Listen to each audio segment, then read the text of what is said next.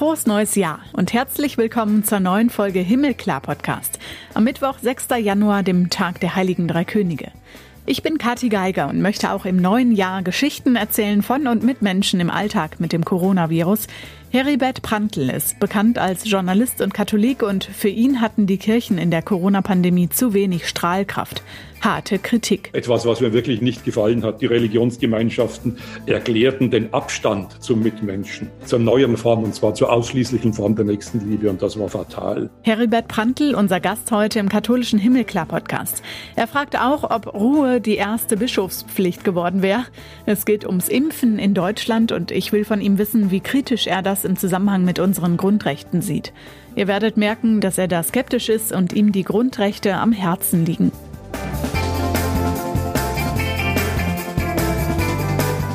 Vorher gucken wir noch auf das, was passiert ist. Welche Neuigkeiten gibt es diese Woche in der katholischen Welt?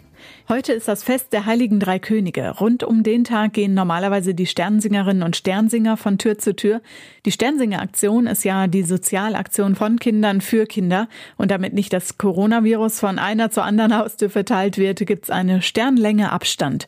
Die Kinder und Jugendlichen mussten also kreativ werden, wie sie die Spenden dieses Mal kontaktlos sammeln können und gleichzeitig den Segen von Kaspar Melchior und Balthasar zu den Menschen in die Wohnungen und Häuser bringen können. Gibt ein paar gute Ideen, digital oder mit einem Drive-In zum Beispiel. Das Kindermissionswerk Die Sternsinger feiert außerdem dieses Jahr seinen 175. Geburtstag. Die Predigt an Weihnachten vom Kölner Erzbischof Wölki hat für Wirbel gesorgt, weil er sich in der Christmette mit einem persönlichen Wort an die Gläubigen gewandt hatte. Er hat um Verzeihung gebeten für das, was in seinem Bistum im letzten Jahr abging rund um die Aufarbeitung von sexuellem Missbrauch und den Umgang mit dem Gutachten. Viele Medien haben das kritisiert und so aufgegriffen, der Kardinal würde nicht eigene Fehler bedauern, sondern die Kritik von anderen. Am zweiten Weihnachtsfeiertag hat allerdings auch Weihbischof Ansgar Puff in seiner Predigt nochmal nachgelegt, Klare Worte. Als Kölner Erzbistumsleitung hätten sie im Umgang mit den Opfern von sexuellem Missbrauch in den letzten Jahrzehnten Fehler gemacht. Schuld und schwere Fehler, die unverzeihbar wären. Da gäbe es nichts zu beschönigen. In der großen Vertrauenskrise in der katholischen Kirche setzt er seine Hoffnung auf das Gutachten, das am 18. März veröffentlicht werden soll.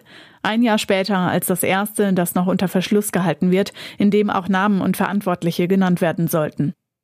Unser Papst wird auch nicht jünger. Franziskus ist vor drei Wochen 84 geworden und eigentlich hätte er die Jahresabschlussmesse an Silvester gefeiert, dann an Neujahr das Jahr 2021 im Petersdom begrüßt. Aber wegen Rückenschmerzen ging das alles nicht. Der Ischiasnerv war der offizielle Grund und die Gottesdienste haben dann stattdessen Kardinalskollegiumsdekan Giovanni Battista Re und Kardinalstaatssekretär Pietro Parolin für ihn übernommen. Aber den Neujahrsgruß hat er sich nicht nehmen lassen, den Angelus in der Bibliothek vom Apostol apostolischen Palast. Seine Botschaft? Die Kultur der Achtsamkeit. Nehmt euch vor allem Zeit für Einsame und Leidende, hat er gesagt, und er bittete um Frieden. Ich wünsche allen ein friedvolles und frohes 2021, hat Papst Franziskus gesagt. Er hofft, dass jeder dazu beiträgt, dass es ein Jahr von geschwisterlicher Solidarität und Frieden wird. Und am Wochenende hat die Polizei einen Gottesdienst in einer Freikirche in Herford aufgelöst. Kein Abstand, keine Masken über Mund und Nase. Mehr als 150 Gläubige hätten gegen die Corona-Schutzverordnung verstoßen und deshalb wurden gegen sie Anzeige wegen Ordnungswidrigkeit erstattet. Ein Verbot staatlicherseits gibt's ja für Gottesdienste nach wie vor nicht. Die Religionsfreiheit wird gewahrt. Aber viele Gemeinden hatten die Präsenzgottesdienste zu Weihnachten abgesagt. In katholischen Bistümern und evangelischen Landeskirchen sind bisher keine größeren Corona-Ausbrüche bekannt geworden. Da gibt's die strengen Hygienemaßnahmen, wozu auch gehört, dass der Gesang der Gemeinde verboten wird und halt Maskenpflicht, weniger Gottesdienstbesucher, die sich vorher anmelden müssen und Mindestabstand.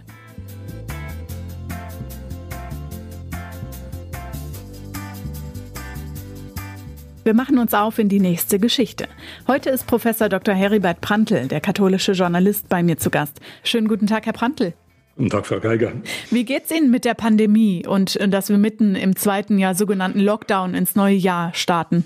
Nun ja, es sind natürlich verwirrende Zeiten und jemand äh, wie ich, dem zeitlebens die Grundrechte angelegen waren, er wundert sich ja, wie radikal Grundrechtseinschränkungen passieren, wie pauschal sie passieren und vor allem mit äh, doch wie wenig Kritik das Ganze an, einhergeht. Äh, ich bin nun wirklich keiner, der irgendwie den Querdenker nahe steht, aber letztendlich ist es ja auch gut und sollte man nicht nur negativ sehen, dass äh, gegen Grundrechtseinschränkungen schlichtweg protestiert wird, wenn Demonstrationsgrundrechte, wenn Versammlungsrecht, wenn Religionsfreiheit nur noch auf dem Papier steht, dass es theoretisch in Anspruch genommen werden kann, aber wenn praktisch die Inanspruchnahme und das Leben mit solchen Grundrechten unmöglich wird, dann ist es schon sehr sonderbar. Da erfasst mich schon ein mulmiges Gefühl und ich erhoffe mir vom neuen Jahr, dass äh, die Maßnahmen zur Bekämpfung von äh, Corona ja präziser sind, weniger pauschal sind und dass die Grundrechte, die wir noch im Jahr 2019 zum 70-jährigen Jubiläum groß gefeiert haben, dass die wieder zu ihrem Recht kommen. Und das sind ja keine abstrakten Grundrechte. Das ist ja nicht irgendetwas, äh, das in irgendeinem Warenlager lagert und dass man sich dann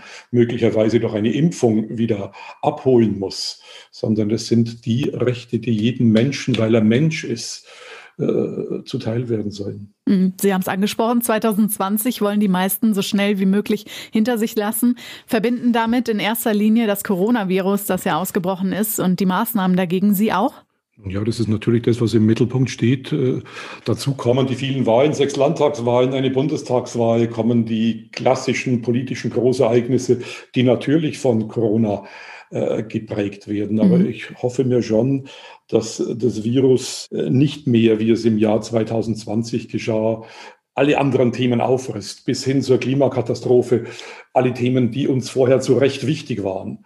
Und das halte ich für eine gefährliche Folge des Virus und der Pandemie, die wir gar nicht, noch nicht so richtig äh, äh, gespürt haben und deren Konsequenzen wir noch nicht äh, vernommen haben. Da ist ein Virus, das frisst uns alle anderen wichtigen Themen auf. Mhm. Und es darf nicht sein, es darf nicht sein, dass äh, bis hin zu sagen, medienwissenschaftliche Untersuchungen bis zu 70 Prozent aller journalistischen Inhalte von Corona beherrscht werden. Das ist eine Art von Engführung, die demokratisch gefährlich ist. Was hat sich denn für Sie persönlich oder auch beruflich verändert? Nun ja, es fallen die Vorträge weg. Viele Vorträge sind nun schon zum dritten Mal verschoben worden, was äh, mir unangenehm ist, aber noch viel unangenehmer für die Veranstalter, die immer wieder einen Anlauf unternehmen. Es hat sich einiges auf das Digitale verlagert, auf Webseminare, auf Webvorträge. Äh, ich kann die große Euphorie nicht teilen, dass nun das große digitale Zeitalter beginnt. Es ist schön, wenn hier mehr investiert wird. Es ist schön, wenn ein Teil von Vorträgen, von öffentlichen Veranstaltungen wenigstens auf die Art und Weise stattfinden können. Aber äh, das Digitale, die digitale Präsenz ist nur ein schwacher Abglanz der menschlichen, der tatsächlichen physischen Kompetenz und, Präsenz. Ich brauche äh, die Leute, das Publikum, um mit denen Auge in Auge zu reden. Äh, man braucht die Spontanität der Reaktion. Äh, der digitale Vortrag, die digitale Begegnung ist doch eine sehr kastrierte Begegnung und ein, ich denke, ein Notbehelf. Und das gilt, meine ich, in gleicher Weise auch für den digitalen Unterricht. Es ist gut, wenn der analoge Unterricht nicht stattfinden kann an den Schulen, an den Universitäten, dass er wenigstens digital stattfindet. Aber er ist für wahr kein gleichwertiger Ersatz. Mhm. Jetzt wird aktuell auch in Deutschland geimpft. Finden Sie es eine gute Maßnahme und ist das so die Hoffnung, dass es endlich besser wird? Und ja, natürlich stützt sich die Hoffnung darauf. Äh, die Art und Weise, wie die Impferei hierzulande beginnt, äh, lässt mich allerdings schon stutzen. Man hat immer von der grandiosen Organisation in Deutschland äh, geredet und wie wunderbar die Corona-Bekämpfungsmaßnahmen äh, angelegt werden. Was hier beim Impfen äh, passiert, ist ein Desaster. Es ist nicht genügend Impfstoff da, die Impferei läuft langsam los. Und dann haben wir glücklicherweise mal eine Diskussion darüber, ob äh, geimpfte Menschen dann die Auflagen, die Grundrechtseinschränkungen loswerden sollen. Und die Diskussion ist wirklich spannend. Und zunächst mal klingt es ja plausibel, dass es unverhältnismäßig ist, den Menschen von denen keine Infektionsgefahr mehr ausgeht, solche Belastungen weiterhin aufzuerlegen. Also sollen die Geimpften, so meinen viele, auch der ehemalige Verfassungsgerichtspräsident Papier, sollen die Geimpften die Grundrechte genießen dürfen und die Ungeimpften aber nicht. Das klingt erstmal ganz plausibel, aber dann wird es schwierig, weil erstens, wenn die Impfungen so äh, stockend anlaufen, dann äh, liegt sozusagen an der schlechten oder guten Organisation des Staates, ob ich Grundrechte genießen darf. Und äh, es ist ein bisschen problematisch, wenn der Staat es in der Hand hat, Grundrechte zuzuteilen. Und das führt mich zum ganz grundsätzlichen Haupteinwand gegen die sogenannten Privilegien für Geimpfte. Grundrechte sind keine Privilegien, die man sich erst durch bestimmtes Handeln oder durch bestimmtes Verhalten verdienen kann. Grundrechte sind keine Belohnung, keine Gratifikation, kein Bonus, kein 13. Monatsgehalt. Sie sind einfach da und jeder hat sie und jeder darf sie in Anspruch nehmen. Klingt auch eher so, als äh, wird das die Gesellschaft ein bisschen mehr spalten. Ich denke, es wird die Gesellschaft spalten und es geht nicht an, erst Grundrechte sehr pauschal und sehr undifferenziert einzuschränken und fast zu entziehen und dann äh, für ein bestimmtes Verhalten die Grundrechte wieder zuzuteilen. Ein solches staatliches Verhalten würde den Grundrechten, der Bedeutung der Grundrechte überhaupt nicht gerecht. Grundrechte sind nicht irgendwo gelagert. Sie müssen auch nicht in einem Grundrechtelager abgehalten werden gegen Vorlage bestimmter Bescheinigungen, zum Beispiel einer Impfbescheinigung, so wie ein Paket bei der Post. Äh, wenn es so gemacht würde, dass nur Geimpfte bestimmte Grundrechte wahrnehmen dürfen, wäre das ein Desaster für die Grundrechte, für ihren Wert und für ihre Wichtigkeit. Ist es auch ein Eingriff in die Religionsfreiheit, was wir letztes Jahr erlebt haben? Aber wie? Ich meine, äh, ich beginne mal mit dem Wort erquicken, das in der Alltagssprache nicht mehr üblich ist, aber einen wunderbaren Gehalt hat. Das steht in der Bibel, es steht dort, wo Jesus von den mühseligen und Beladenen spricht. Äh, es meint, man soll Trost und Halt geben, die Angst nehmen, kräftigen stärken. Und das hätten die Menschen in der Corona-Zeit so nötig gehabt. Aber, und das ist meine Kritik vor allem am Verhalten der Kirchen, in, Im ersten Lockdown der Kirche ist es nicht gelungen, die Menschen zu kräftigen. Sie hat es monatelang gar nicht richtig versucht. Man muss natürlich zugeben, in vielen Gemeinden unternahmen Pfarrer und Ehrenamtliche alles Mögliche und bis dahin für unmöglich gehaltene, um Kirche nicht ausfallen, sondern anders ausfallen zu lassen als bisher. Und Seelsorger und in den Krankenhäusern und Altenheimen haben bis zur Erschöpfung gearbeitet. Aber das hatte zu wenig Strahlkraft nach außen.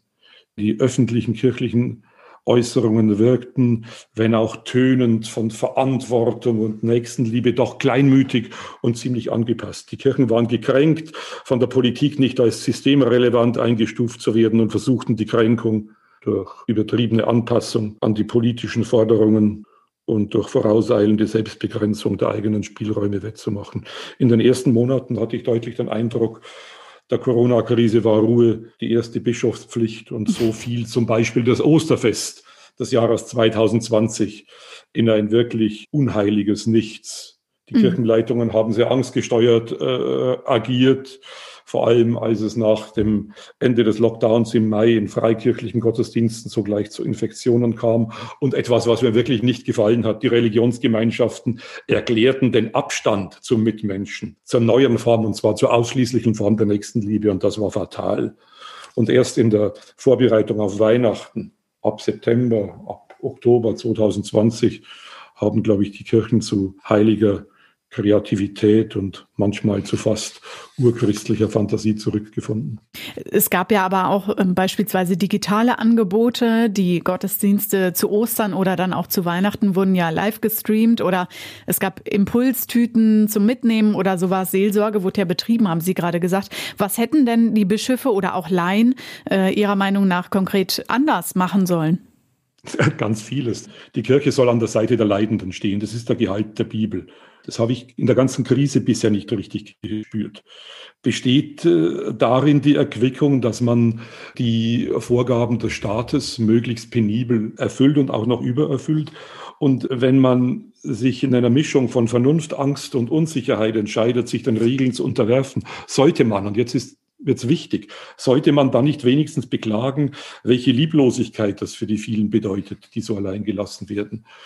Ich denke, den vernünftigen Begründungen für die vernünftige Zurückhaltung und den vernünftigen Sperrungen der Kirchenbänke war so wenig anzumerken, dass diese ganze Vernunft wehtat. Und das war schmerzhaft, schmerzlos. Und statt den Abstand zu beklagen, der einem auferlegt wurde, haben die Kirchen den Abstand zur neuen Form von Liebe umdefiniert. Und das war brutal fatal wenn die Kirchen sonst nichts tun konnten und nichts tun können, dann doch dies laut, laut über die Härten zu klagen und den Betroffenen in den Altersheimen, in den Pflegeheimen, in den Familien mit Kindern, die nicht mehr wissen, wo hinten und vorne ist, eine Stimme zu geben. Und es ist auch ein Trost, Trostlosigkeit offen zu legen und nicht Pflaster darüber zu kleben. Und ich hatte ganz stark den Eindruck und das Gefühl und äh, das Erleben, dass vor allem die kirchlichen Funktionsträger Pflaster darüber geklebt haben. Mhm. Sie sagen auch, Sie haben sich allein gelassen gefühlt. Was würden Sie sich denn wünschen für Ihren Glauben? Oder ist es wirklich äh, Ideenarmut, die wir hier im 21. Jahrhundert erleben? Es war natürlich Ideenarmut. Äh, erstmal hat man die Kirchen zugesperrt, statt äh, die Kirchen zu öffnen und alternative Angebote zu machen. Ich sage ja nicht, dass es so geblieben ist. Ich habe ja eben gesagt, dass im äh, September, Oktober, November allmählich sich Fantasie im Hinblick auf Weihnachten entfaltet hat. Die Fantasie konnte dann doch nicht so agieren, weil die staatlichen Vorgaben und der Lockdown auch an Weihnachten äh, wieder strikter wurden. Aber es hat wirklich lange gedauert, ein halbes Jahr, bis die Kirche äh, wieder lebendig wurde in dieser Krise. Und das hat mir schon wehgetan. Ich klage ja nicht für mich, ich klage für die Menschen in den Pflegeheimen, in den Altersheimen, die wirklich brutal alleingelassen wurden. Und da hat sich ja auch jemand äh, wie Laschet und Herr Spahn mittlerweile dafür entschuldigt. Und äh, Wahrscheinlich müssten sich auch die Bischöfe und die kirchlichen Funktionsträger dafür entschuldigen, dass äh, sie so leise waren. Man muss ja sehen, äh, ein Großteil oder ein, ein, ein großer Teil der Alters- und Pflegeheime sind von Kirchen getragen, von kirchlichen Wohlfahrtsverbänden. Deswegen hätte ich mir dort ja liebende Widerständigkeit erwartet. Hm, ich denke, wir lernen ja auch. Vieles ist jetzt ja anders dann als im Frühjahr schon geworden.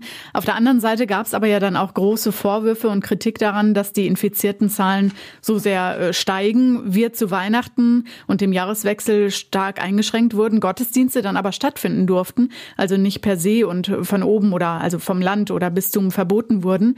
Hätte man das machen müssen? Also auch vielleicht als Symbol oder aus Solidarität? Ich frage Sie, warum soll ich äh, Corona mit Symbolen bekämpfen? Das ist doch wirklich Unsinn. Es geht doch nicht um Symbole und es geht nicht um Signale. Es geht darum, wie bekämpfe ich Corona richtig und erfolgreich. Und das bekämpfe ich nicht mit Symbolen. Ich fand diese Diskussion, die ich auch in den Kirchen hörte, wirklich albern, kleinmütig und falsch.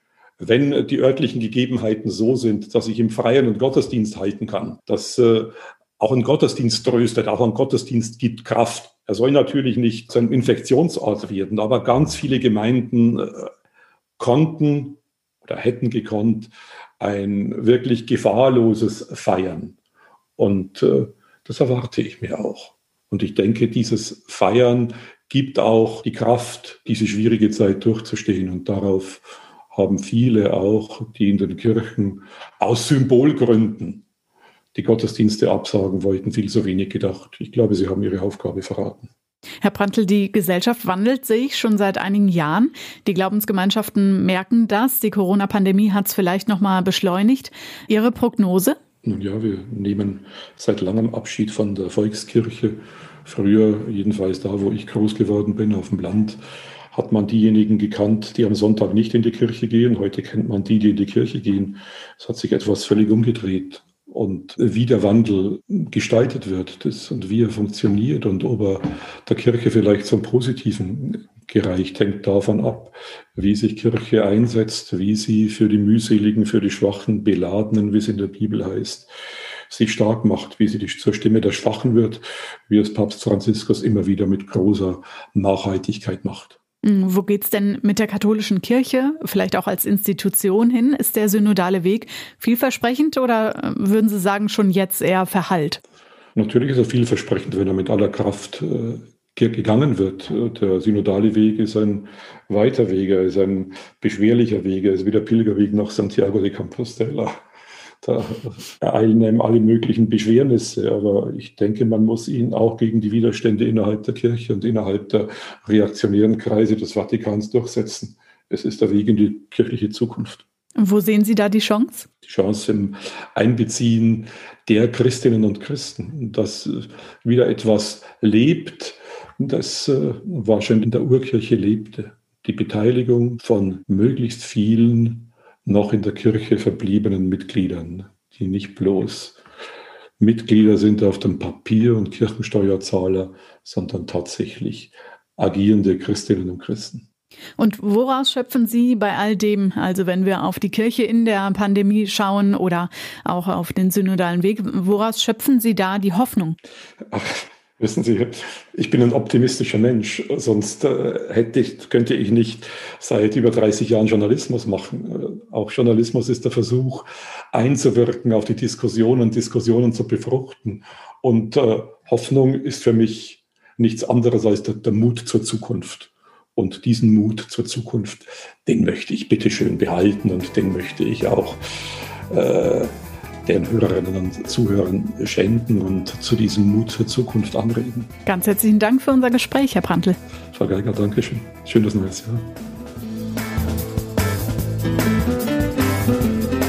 Im Internet findet ihr den Himmelklar-Podcast unter himmelklar.de. Bei Facebook und Instagram sind wir auch. Bei Twitter als himmelklar-pod und natürlich überall, wo es Podcasts gibt und ihr sie sonst auch runterladet.